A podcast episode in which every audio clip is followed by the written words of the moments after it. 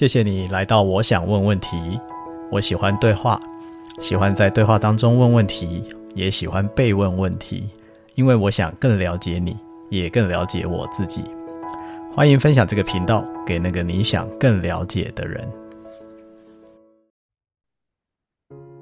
我觉得这样想起来，我有一点惭愧耶。哦，因为我觉得我好像还没有到，我真的可以就那种拍胸脯说，I am fully responsible，我完全，我完全为我自己的生活全权的什么啦负责这样。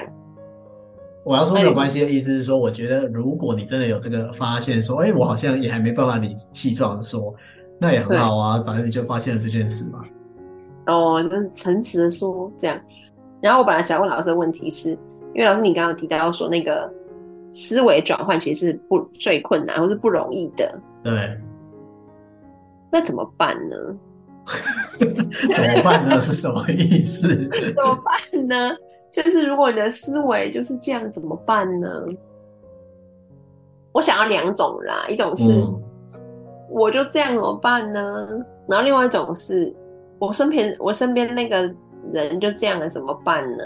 哦，因为通常都是比较快乐，或是比较正面思思考，然后愿意为自己负责，眼睛打开的人会可以看得到，对不对？哦。哦，那可是那些人就是看不到，那他们怎么办呢？然后你看得到，别人看不到的，那种 我觉得这个好，我觉得这最困难。而且我现在生命里面就有很重要的人、嗯、是这样子，然后嗯，以至于我就是有想到说，虽然对我很重要，不是家人啊，但当然很。嗯虽然对我很重要，但你好像真的是一直眼睛不愿意打开，就是他有一个那个那个模式，就是他只要靠你我，嗯，他就跟我讲说，我看不到，我看不到，看不到，然后我直接说没事，来，我们我们眼睛一起张开来看，嗯，我就跟他说我看到什么，你你你就看他看，然后他就会张开，就觉得啊、哦，好像真的是哎，这样就觉得很开心，但退回去之后就会又看不到嘛，对，又又这样就是这样子。嗯，然后所以，我最近也有在思考说，那怎么办呢？就是我，因为我很看重他嘛，可是我也知道这是他的选然后我也跟他讲过了，嗯，这个是你的选择，跟你要负起责任，嗯嗯，这样，所以我就想说，那如果他每次都要这样子的话，我不能勉强他，我觉得我该讲都讲了，嗯、那我是不是就要调整我跟他的关系？这样，嗯，所以我就调整咯，我就调整了，这样界限的调整，嗯，然后他就觉得痛嘛，嗯，那我的眼睛，他觉得他唯一的眼睛不见了，类似 这样，嗯，然后我就说没有啊，我没有不见哦，我只是调整这个，嗯，哦，因为我一直想要张开眼睛生活，这样，嗯嗯，然后，对，但是我觉得他好像还在那个里面，然后我也想，那怎么办呢？下一个可能就是。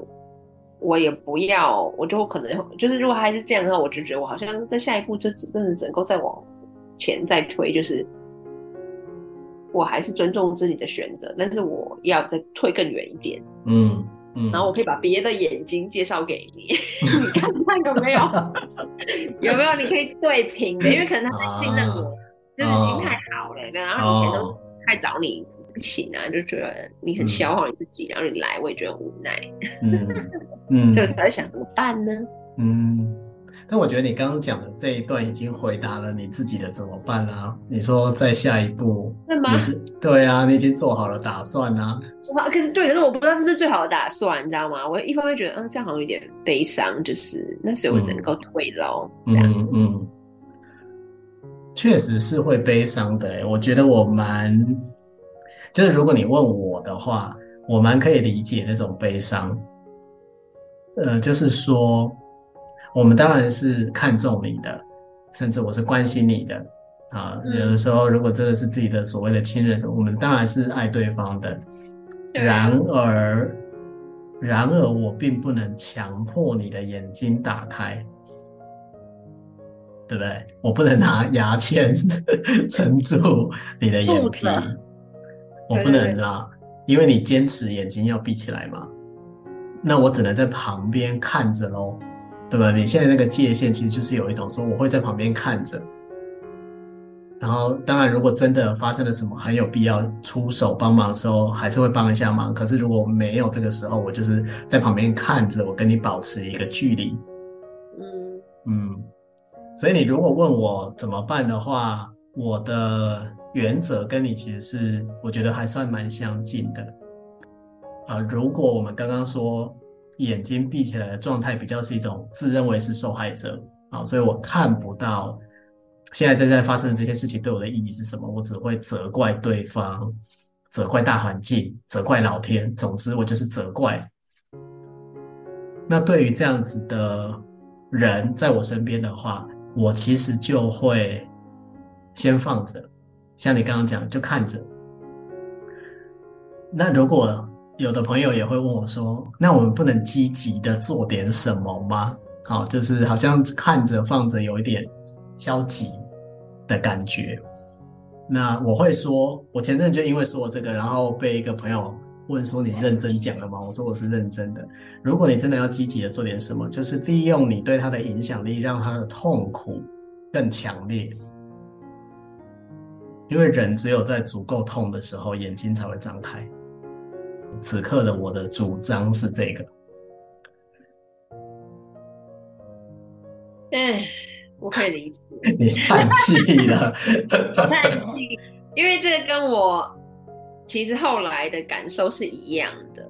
嗯，就是我也是，而且虽然我没有这样大声的讲出来，可是我觉得我也是，in the way，就是，那我只好让你痛咯。嗯嗯嗯，对，那我只好让你痛了，而且那个痛也不是那个，就我也不是。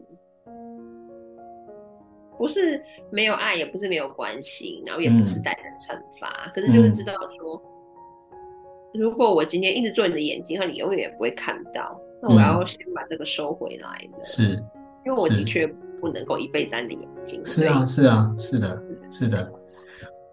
这个概念就像你刚刚在描述这个时候，让我想，这个概念就像，呃，大人在教小孩子走路，对吗？对。你你不可能一直扶着他走，虽然小孩可能会很渴望你一直抓着他扶着他，但是你就是要让他跌倒啊，他就是会跌倒的，他总是会有跌倒的时候。然后如果你想想看，你因为刚刚我们就在讲小孩的画面嘛，你假设你有四个小孩，你每个小孩在学走路的时候，他只要快跌下去，还没有到地哦，你就可以去把他扶起来。马上就把自己的手绑起来，在旁边啊！对啊，对啊，真的哎，对对啊，哦，如果从小孩的观点，对我之前其实也有换换位想说，我是不是就是把他当成一个小孩，然后可能这样我就会比较，嗯、因为我觉得我在当教育者的时候啊，我的那个界限是很清楚的，嗯嗯，嗯对我觉得我蛮也是对我来说也是一个蛮有趣的发现，嗯。对，嗯，当我在当教育家的时候，不管是老师，或者是不管什么样类型的老师，嗯、然后然后班级的数量大小那种，嗯、我就发现我的界限会会出来，这样，嗯，嗯，所以我可能就这样换位思考，啊，这样子的家庭跟家庭跟我们人的一切都这样扣在一起。对啊，对，我还是对啊，我还是觉得蛮有意思的。怎么样可以，怎么样可以透过我们的生命？而且我也同意老师你刚刚说，就是那个让自己的生命被滋养，然后自由，自由这一点我非常的有感啊，因为我觉得我是一个比较自由的人。嗯，对，然后，但是我很多很有意思的那个。我是最近正是在反思，就是我有一些很有意思的创创作，不管是哪一种类型的创作，好像也都是在有一点点不自由的时候炸出来的。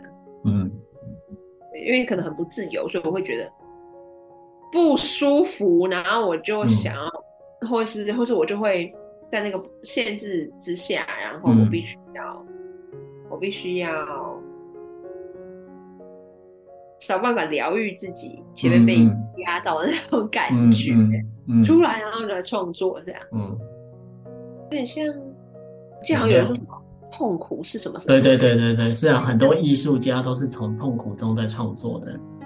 对对对对对对对对对。但是我不是说我就是要 go after 痛苦，嗯，而是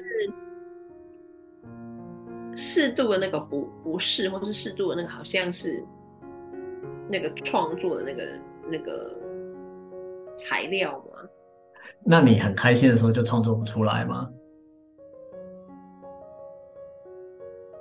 真是一个好问题，我想一下，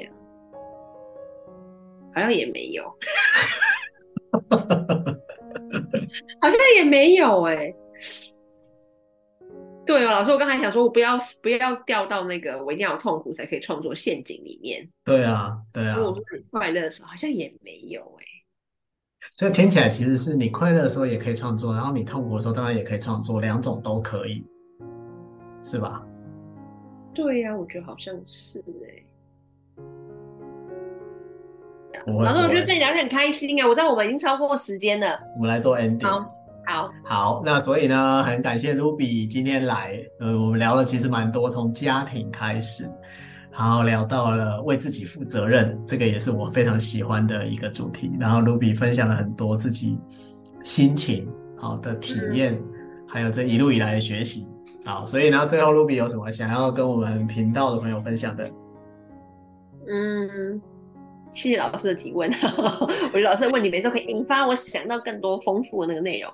我觉得我想要跟听众朋友们分享说，呃，其其实这是就是每一个人都有选择，其实你也有选择，你真的有选择可以把你的生活过得很幸福，即便是很简单的幸福，但是你你其实都是有能力的，所以不要。不要放弃，你只要去找到方法，不要认为说我我没有办法，我不配，因为你其实配得过很幸福的人生，而且你可以做得到，嗯、只要你愿意选择，嗯，这样，所以祝福那个有缘听到我们这一集的伙伴们希望你们都可以对活出很幸福的，而且为自己负责的那样的生活。Ruby 最后这段话就让我想到，即便现在是真的处于非常大痛苦中的朋友。是如果你愿意给自己一个机会，想一下，说我其实是值得幸福的，你自己相不相信这句话？我觉得这非常重要。